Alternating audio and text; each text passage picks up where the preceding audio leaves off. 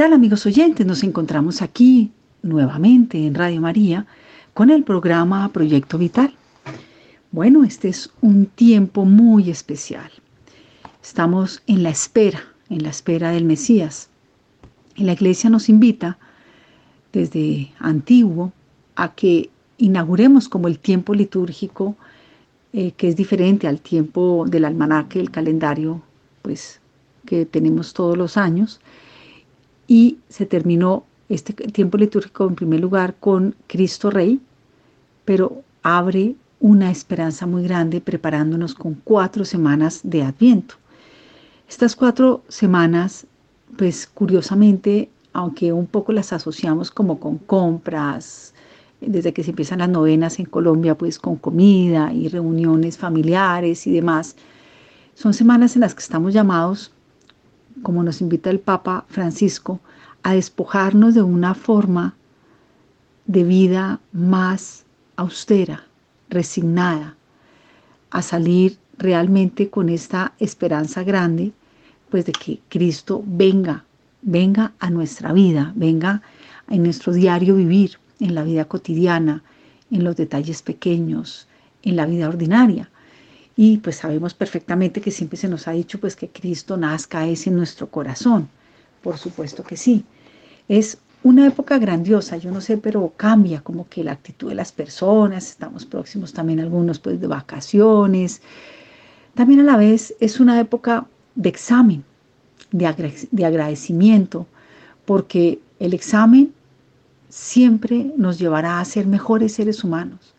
Si nos examinamos con valentía, si somos capaces de reconocer nuestros defectos, nuestros errores, pero a la vez nuestras virtudes, nuestras cualidades, brindar por nuestros triunfos, por nuestros logros este año, ¿no? La humildad es andar en verdad y realmente el examen nos lleva a la humildad. Nuestro Señor quiere renacer todos los días en nuestra vida, no solamente el 25 de diciembre en nuestros corazones, sino también que como que continuemos, ¿no? Y por eso la iglesia que es madre y maestra nos mueve a que seamos unos católicos consecuentes, que verdaderamente queramos pues anunciar al Señor, pero sobre todo en primer lugar quererlo recibir nosotros. Contemplar el pesebre, invitaba mucho San José María, ¿no? Y todos los santos, San Francisco de Asís inicia en el año 1200 esta bella tradición que la hace en vivo y en directo. Y cuenta también que el niño Jesús se le apareció y lo tuvo en sus brazos, ¿no? Bueno, estos grandes santos que han pasado la historia de la, de la iglesia, la historia de la humanidad, que siguen vigentes y que seguimos haciendo la representación venerando, venerando de una forma especialísima a, esta representación de lo que está narrado y escrito en la Sagrada Escritura, de lo que nos cuenta la tradición y de cómo cada persona, incluso cada artista, se puede imaginar que fue la venida del Mesías. Tenemos esa linda costumbre de poner el pesebre en nuestras casas, en los centros comerciales, afuera, en las fincas. Eh, bueno, incluso en estos días me llegaba de Times Square ya digitalmente cómo está la estrella de Belén, el pesebre, los pastores, ¿no?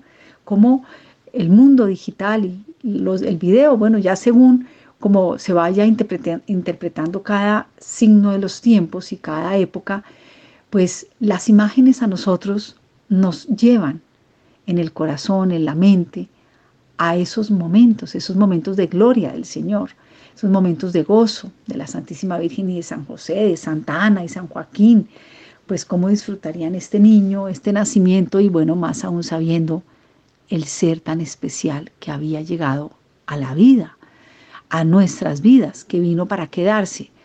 Nosotros los católicos tenemos esa bonita tradición de representar eh, lo que significa para nosotros. Es una expresión que sale del alma, que brota del corazón humano, de cualquier ser humano, de cualquier cultura e incluso de cualquier religión. Nosotros no somos adoradores de imágenes porque caeríamos en el pecado de la idolatría. Nosotros veneramos y honramos a nuestra madre, la madre de Jesús, como la criatura más perfecta, más que ella, solo Dios, como la primera que además muy linda nos prepara en esta fiesta de la Inmaculada, porque es María, pues que desde su vida terrena aparece como esa casi que dispensadora de todas las gracias. Por ella Jesús santificó a San Juan el Bautista cuando visita a su prima Santa Isabel. Cómo Santa Isabel se llena del Espíritu Santo. O sea, fijémonos que es que la vida primero se vive, luego se contó y por último se recogió. Nosotros tenemos como católicos, como iglesia que custodia la revelación, esas fuentes de la revelación, que no es únicamente la Sagrada Escritura. ¿Por qué? Porque la misma Sagrada Escritura, pues de dónde viene estos, toda la Sagrada Escritura, primero de una vivencia. Primero la Virgen María le anunció el ángel Gabriel que iba a ser la madre del Señor, que además le anuncia que su prima Isabel está ya en el sexto mes, y ella se va, la visita, y la prima Isabel se llena del Espíritu Santo, el niño brinca en su vientre. Eso se lo cuentan a los apóstoles, al apóstol el cual nuestro Señor escogió para esto, que fue a Lucas, a San Lucas, y le cuenta las cosas. Entonces, dentro de lo que San Lucas escribe, habrá cosas que lo ha venido conservando la tradición oral. Nosotros hoy en día no gozamos de esa memoria porque tampoco la necesitamos, ser humano hoy en día es muy práctico, ya hoy en día con la inteligencia artificial menos que la vamos a necesitar. Pero en el Antiguo Testamento, cuando se empezó a vivir ya la época de nuestro Señor y el Antiguo Testamento y el primer siglo de Cristo, que se recoge toda la Sagrada Escritura como la fuente más grande de la revelación, por supuesto, palabra de Dios, también esas personas gozaban de una maravillosa memoria y nos narran muchas cosas en la tradición oral, que también tanto los judíos, los judíos de la, de la traducción de los 70, los judíos que venían, pues, porque hubo también judíos pues que no fueron los más fieles, pero todo este, este judaísmo, de, del purismo del judaísmo, ellos también tienen la tradición oral y nosotros recibimos la tradición oral como parte de nuestra fuente de la revelación. Y el magisterio de la iglesia, que así como esa traducción de los setentas, metieron los siete libros veterotestamentales que no son reconocidos por algunos de los judíos de hace tantos siglos atrás y hoy en día por algunos cristianos que tampoco los han reconocido, pero la traducción de los setentas judíos, de esos sacerdotes, sí se reconoce. Y nosotros recibimos todos los libros del Antiguo Testamento completos y a la vez los vivimos porque los estudiamos, porque somos conscientes que esto es palabra de Dios sagrada y que todos estos cánones son los que el Espíritu Santo quiso consignar en estos agiógrafos, que cada uno tiene su tinte, su sello personal, porque realmente el autor de la Sagrada Escritura son dos, es nuestro Señor, pero hay un autor secundario que es quien lo escribe. Y esta persona quien lo escribe pues deja su sello personal y demás. Pues Lucas nos narra todos estos hechos maravillosos que vive la Virgen María. San Juan nos narra, por ejemplo, cuando visita, a, cuando va, perdón, María y realiza Jesús el primer milagro, convirtiendo el agua en vino, que allí, por este milagro, los discípulos creyeron en el Señor. Y la iglesia comienza siempre su camino a través de la historia de los hombres, de los pueblos. El día de Pentecostés, ¿no? que se llenaron del Espíritu Santo y nosotros pues ya tenemos el Mesías, tenemos a Pentecostés, tenemos toda la revelación, en las fuentes de la revelación. Y también se considera la creación como una gran fuente de la revelación, ¿no? Entonces son la Sagrada Escritura, la tradición oral, la santa tradición y a la vez el magisterio de la iglesia, junto con el magisterio de la época de, de los sacerdotes judíos que nos dijeron Hombre, esto es, esto es el Antiguo Testamento. Agachamos la cabeza y la recibimos. Estas fuentes de la revelación tan enriquecedoras, pues nos muestran el panorama completo de cómo ha querido Dios quedarse en la memoria del pueblo, cómo ha querido Dios quedarse en el escrito, cómo ha querido el Señor quedarse en la fuente viva del Espíritu Santo que le sopla a la jerarquía de la iglesia, al Papa, a los obispos, para que tú y yo tengamos esto fidedignamente, ¿no? Por eso somos católicos, porque es para todos los hombres, sin distingo de raza, sexo o nación, para todas las culturas de todos los tiempos, apostólicos, porque precisamente venimos de las enseñanzas de los apóstoles, los primeros testigos del Señor, y quienes recogen 27 libros del Nuevo Testamento, todos apóstoles del Señor, unos discípulos directos, otros discípulos de los apóstoles, porque nos fundamentamos en las enseñanzas de los apóstoles. Y además, estos apóstoles a la vez han venido construyendo la iglesia a lo largo de los siglos y nos han mantenido la presencia del Señor intacta.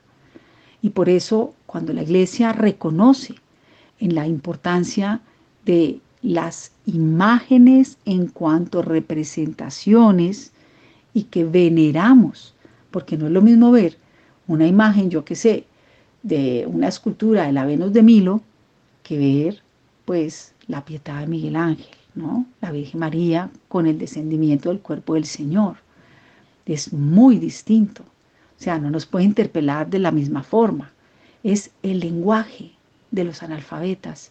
Algunos comprendemos, y yo me incluyo ahí, mejor con imágenes. Y al mismo tiempo, pues también la Sagrada Escritura riquísima en imágenes, metáforas, una literatura maravillosa, nos enseñan a, a, poder hablar y, con Dios a través de la oración en los salmos, nos muestran la ley, cómo es el comportamiento humano en el eclesiástico, en el eclesiastés, en el libro de la sabiduría, cómo Job pues tiene tantas dificultades, pero a pesar de eso su fe inquebrantable sigue adelante, cómo están todas las narraciones tan enriquecedoras pues del Evangelio, que son los textos más importantes para nosotros. Y todo esto, la iglesia realmente comienza su camino a través de la historia de los hombres y de los pueblos y sigue caminando. Hoy estamos en la sinodalidad, hoy estamos con el Papa Francisco y así sucesivamente la iglesia ha querido que nosotros, por los siglos de los siglos, ha querido Dios, Dios, y lo dice, ¿no? Las puertas del infierno no prevalecerán contra ella. Es un tiempo de dar gracias por la iglesia, de dar gracias por toda la fidelidad de tantos papas, de tantos obispos, de tantos sacerdotes, de tantos santos a la Virgen María, tan especialmente esta Madre Inmaculada, bella, hermosísima, pues cuando uno quiere también a, a una persona quiere a su madre, la quiere conocer, la quiere ver, ¿no? O pregunta, ¿y cómo era tu mamá? Y, eso nos pasa a nosotros, o sea, y, y, más nuestro Señor que la eligió, la eligió a ella, también nos eligió a nuestra mamá, por supuesto, pero me refiero, Él la hizo y Él la eligió. Su proyecto como Dios seguramente pues se le hubiera dificultado mucho si no hubiese tenido una mamá dócil, una mamá bondadosa y buena, una mamá sin ninguna tacha una mamá siempre señora de sí misma, ¿no? Y por eso celebramos esta fiesta tan grande también. Es que en, diciembre tenemos varias fiestas, entonces arrancamos el Adviento. Es el, domingo más próximo al 30 de noviembre. Se cierra el año litúrgico con Cristo Rey, con eh, San Andrés Apóstol, el primero de los apóstoles, el primero de los discípulos, que trae a su, a su hermano Pedro. Eh, y, que ellos pues tienen la buena fortuna de vivir con la Virgen María, de, conocerla. Lucas estuvo con ella, eh, San Juan pues se la dejó en la cruz y desde el momento el apóstol acogió a su madre. Y está esa casita en Kusadasi, Turquía, en donde se dice pues que ahí fue donde San Juan la tuvo. O sea, son personajes reales esto, esto es algo que la iglesia, eh, que la historia nos puede, y la ciencia está totalmente demostrado que eso pasó, que eso existió. Eh, y bueno, ahora, ¿qué tal la gran epifanía del Señor en esta figura de los tres reyes magos que vienen de Oriente, que no vienen ni por la revelación de la Sagrada Escritura, ni viene por la revelación de la tradición oral, ni conocían pues eh, a, los, a los sacerdotes judíos, a quienes tenían a cargo la custodia de la fe y de la integridad, de la revelación, sino que se les aparece nuestro Señor de una forma misteriosa, unos señores empegollados y todos pues muy eh, pues reyes, ¿no? Con mucho dinero y comprenden perfectamente quién nace, porque le llevan incienso como Dios, oro como rey y mirra como hombre. Es una maravilla la riqueza que podemos tener estos días de Navidad, estos días previos a la Navidad. Y quiero, antes de irme un corto de, de, comerciales, no, pero sí de tiempo, de, música, eh, unas palabras del Papa Francisco que dice, el adviento es el tiempo que se nos da para acoger al Señor, que viene a nuestro encuentro, también para verificar nuestro deseo de Dios, para mirar hacia adelante y prepararnos para el regreso de Cristo. Él regresará a nosotros en la fiesta de Navidad, cuando haremos memoria de su venida histórica en la humildad de la condición humana, pero Él viene dentro de nosotros cada vez que estemos dispuestos a recibirlo. Y vendrá de nuevo al final de los tiempos para juzgar a vivos y muertos. Bien amigos oyentes, el tema del día de hoy es en la espera del Señor Estamos aquí en Radio María, en el programa Proyecto Vital. Vamos a ir un momento de música y en segundos regresamos.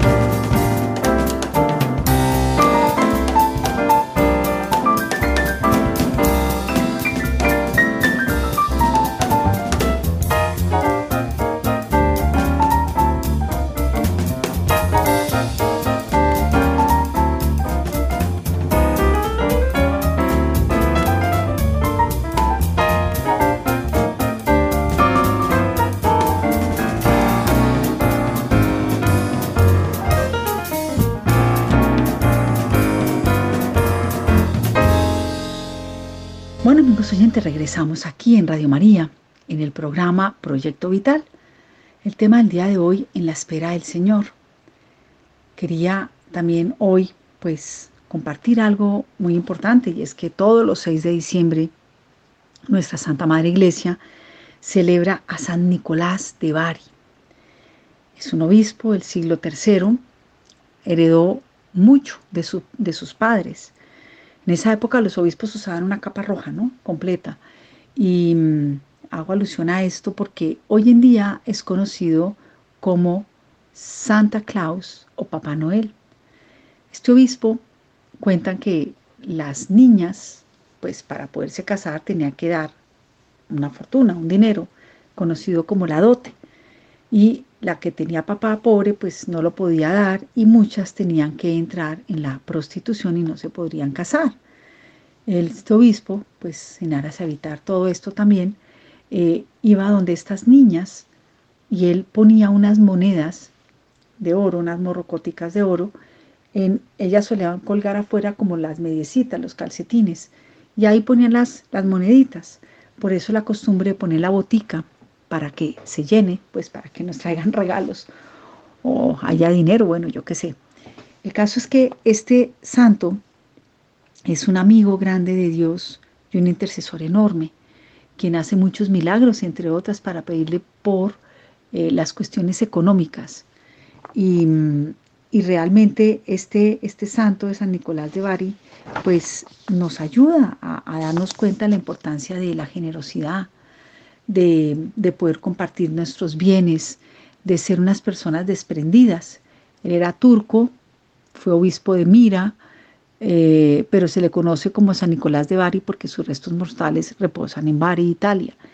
Entonces, eh, vemos como realmente estos santos tan, tan importantes de la Iglesia Católica, pues nos los traen a colación para que los imitemos y nos fijemos en ellos es patrono de Rusia, de Grecia y de Turquía. Y quizás es uno de los santos más destacados de la antigüedad. Eh, realmente, pues la actual Turquía fue donde nació San Nicolás, en ese seno de una familia que era verdaderamente rica, fue en el año 270, em, era de Patara, mm, pese a que su padre era un mercader de la época, pues él no siguió sus pasos, sino que quiso y decidió ser sacerdote. Y, de hecho fue su madre quien le indicó este camino, ya que el tío Nicolás era el obispo de Mira en una ciudad de la península de Anatolia del año 270.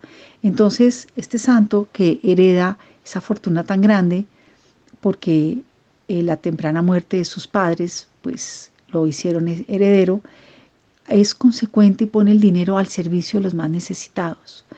Y también adquiere esa fama pues de generosidad y por tanto es un, digamos, queriendo como pues finalmente es alguien que le ayuda a Dios a ser generoso y a entregarle el dinero a los demás, digno de imitar.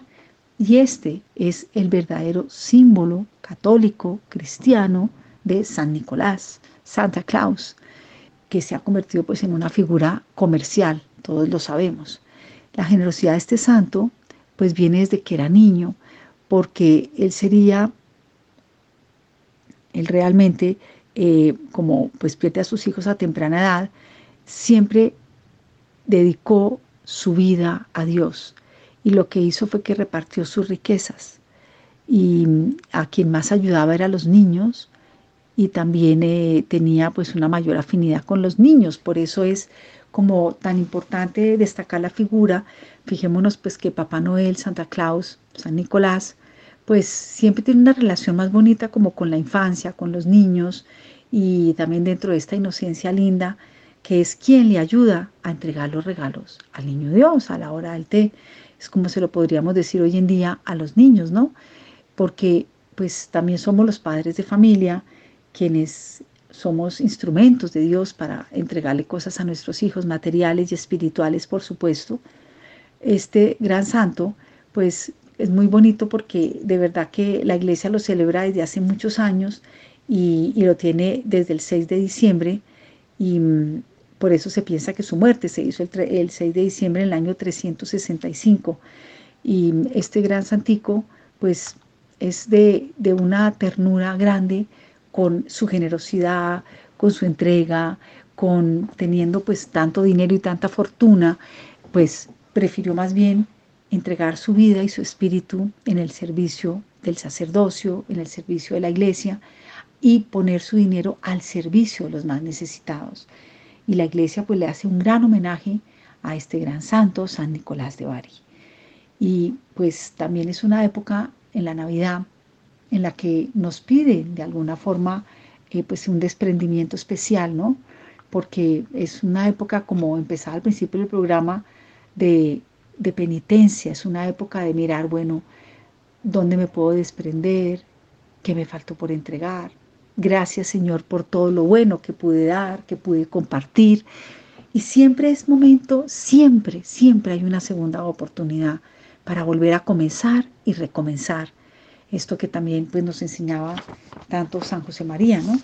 Y que realmente que lo único que se necesita para conseguir la, la fidelidad y la felicidad no es una vida cómoda, sino un corazón enamorado.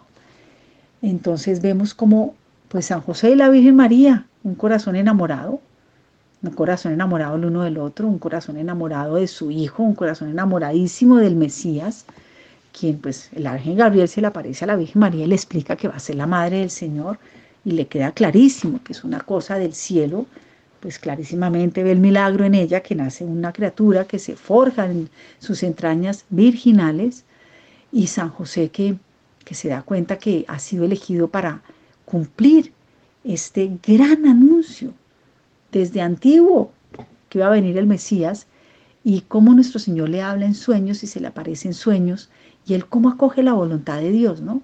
Cómo pues para empadronarse se van a Belén y allá les, que, les coge la, la Nochebuena, así que es cierto, les, la Navidad y bueno, nace en la humildad y en la sencillez de un portal, ¿no? Pero primero ya había nacido en el corazón de María, ya había nacido en el corazón de José. Y ellos fueron los primeros que supieron todo, la grandeza del Mesías en la tierra, ¿no? Hoy ha nacido Dios en la tierra. No ha habido a lo largo de la historia de la humanidad una noticia más grande, ni la va a haber. Y por eso celebramos en este tercer mandamiento de santificar las fiestas con mucha alegría esta época de Adviento que nos prepara para la venida del Mesías. Advenimiento es preparación profunda. ¿A qué? Pues verdaderamente a estar vigilantes en la llegada del Mesías. Vigilantes en pulirnos en generosidad, en desprendimiento. Nuestro Señor siendo rico se hizo pobre, estaba muy cómodo en el cielo y bajó a las entrañas purísimas de la Virgen María, en donde estaría feliz. Pero ya una vez nace el frío, las incomodidades, la circuncisión, el derramamiento de la sangre, luego saber que iba a venir a padecer, ¿no? Y bueno, tantas traiciones que recibió, tantas cosas complejas, pero también tuvo una vida agradable, feliz, un hogar maravilloso, que es el hogar que el mismo Dios Padre nos pone de ejemplo a San José y a la Virgen María, conocidos como la Sagrada Familia. Es mucho lo que podemos meditar, ahondar y mirar en este tiempo de Navidad. Hay lecturas para cada una de las semanas, para cada domingo, en donde son verdaderamente cuatro semanas de preparación. ¿Para qué? Para esta gran venida del Señor. Miren, nosotros tenemos tantas revelaciones, Dios mío, revelaciones en la Sagrada Escritura, escritos de los papas, escritos de los santos. Eh, actualmente tanta gente maravillosa, sacerdotes, religiosos, laicos, laicas, monjes, etcétera, que una riqueza enorme en donde leer mucha literatura, mucha accesibilidad en internet, en páginas de internet, en páginas web, aquí a través de Radio María. Miren, la riqueza es muy grande hay que dedicarle tiempo a escudriñar estas páginas católicas, a mirar estos libros, es el legado de nuestra iglesia de 21 siglos, porque podemos comprender tanto, tanto de lo que significa la venida del Mesías, que no vale la pena perdérselo, que además es como hasta cierto punto una obligación grave, ¿no?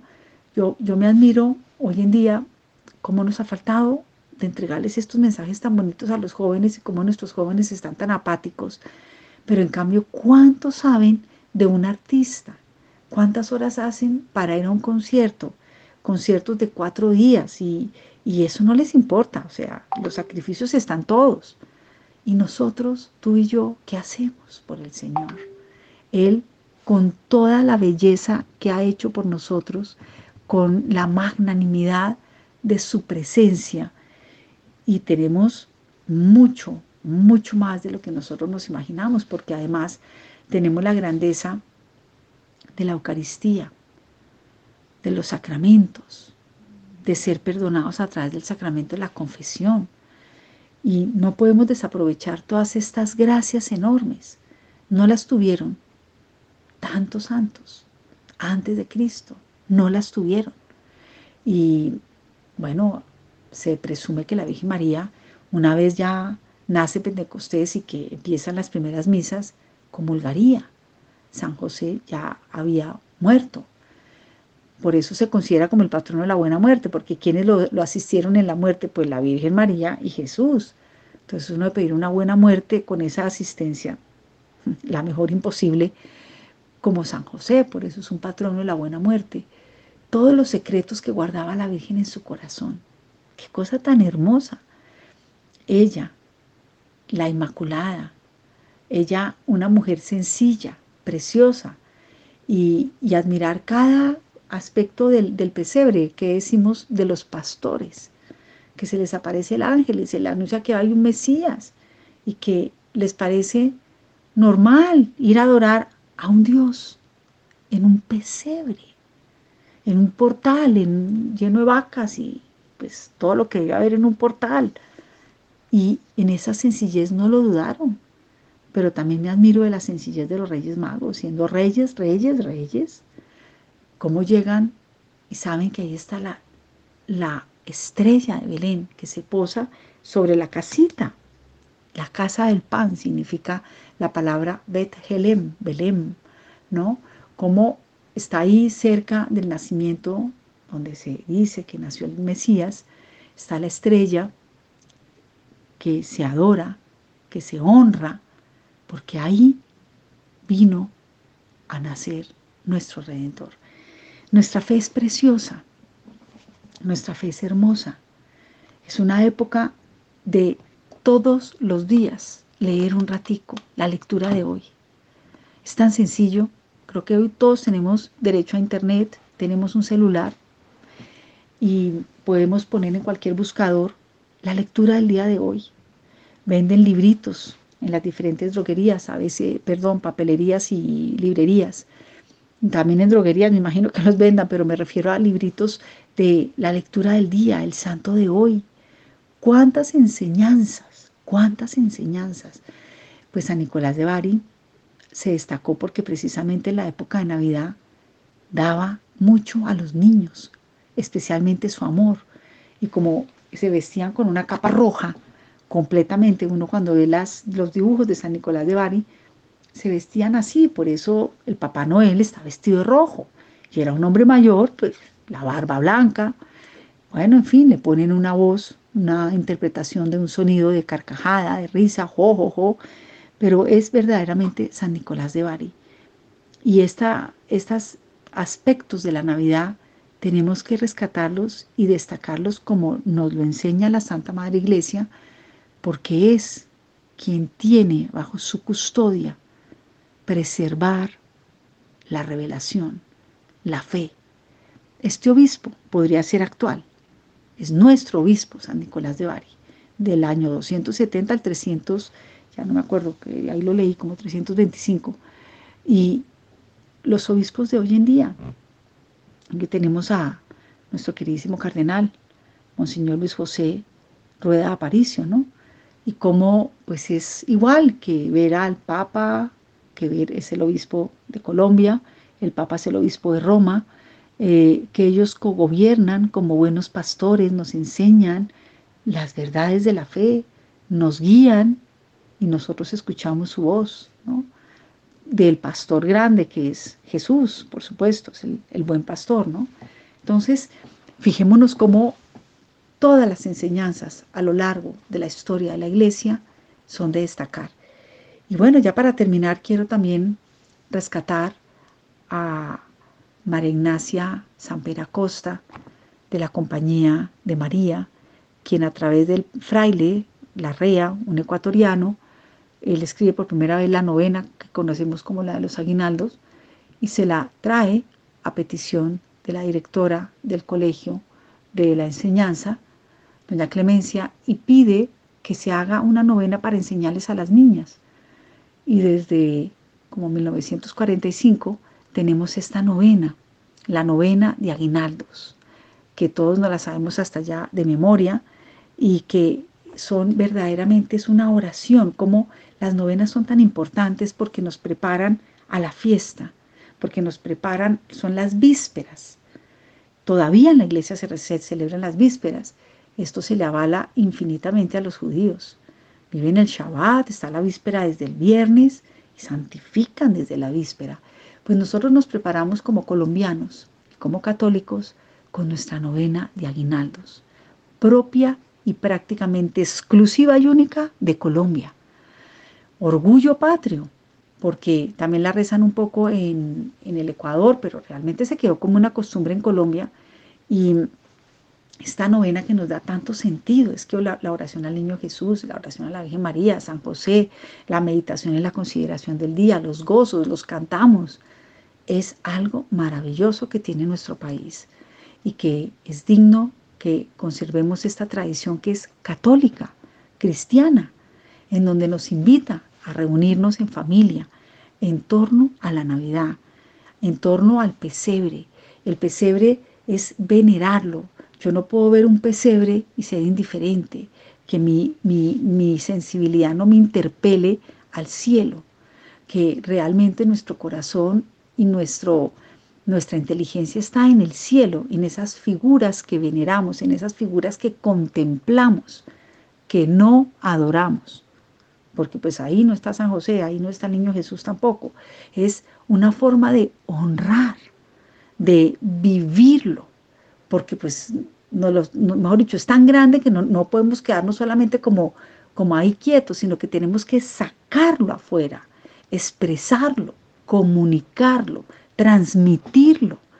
Y por eso tenemos la representación es como cuando, a ver, uno tiene las fotos familiares en su casa, en la billetera, pues hoy en día las cargamos es en los celulares. Y mira a mi hijo, y a mi mamá, y a mi abuelita, y, mira a mi esposo, y no sé, mi novio, mi novia. Es, una necesidad de mostrar cómo son. Acaban de llegarme a mí por lo menos que la inteligencia artificial por fin, según el manto de Turín, muestran el rostro de cómo era Jesús pues todos tenemos una, una curiosidad sana de querer ver, cómo era Jesús. Cuando uno como mamá está esperando, sobre todo yo diría la primera expectativa del primer hijo, es una curiosidad de saber cómo va a ser, cómo, cómo va a ser la cara, ¿no? ¿Cómo va a ser? Pues aquí es representar de cómo va a ser. Y hay unas, mejor dicho, no hay artista que no se haya inspirado en unas cosas preciosas que a la vez nos invitan a hacer oración que nos invitan a llevar el corazón y la mente al cielo, que nos, nos despiertan lo más sensible de nuestro ser espiritual, porque Dios nos creó a su imagen y semejanza, y porque en el mismo Antiguo Testamento nuestro Señor dice que pongan un ángel de un lado y de otro, y, cuando está la, época de, la, de la plaga de las serpientes, de las culebras, pues le dicen hagan un estandarte, pónganlo arriba y pongan una culebra y todo aquel que lo mire quedará sano y curado. Es, es realmente sana el alma. Yo, yo he visto unos niños Jesús y unas interpretaciones preciosas y no es lo mismo que ver, no sé, eh, las bailarinas o algo así, es, es realmente, o no sé, un cuadro cualquiera los impresionistas, es algo que nos transporta a Dios y a la vida eterna. Bien, amigos oyentes, hemos llegado ya al final de nuestro programa. Le damos las gracias a Luis Fer, a Wilson, Luis Fer López, a Wilson Urquijo, a Camilo Ricaurte, al padre Germán Daría Costa, a Magola y a todos los benefactores de Radio María, que gracias a ustedes son posibles estos programas. Nos despedimos hoy. Hasta una próxima oportunidad y le vamos a agradecer a la Santísima Virgen María porque nos ha regalado con su fiat al Mesías. Y quedamos como siempre en las manos y en el corazón de María.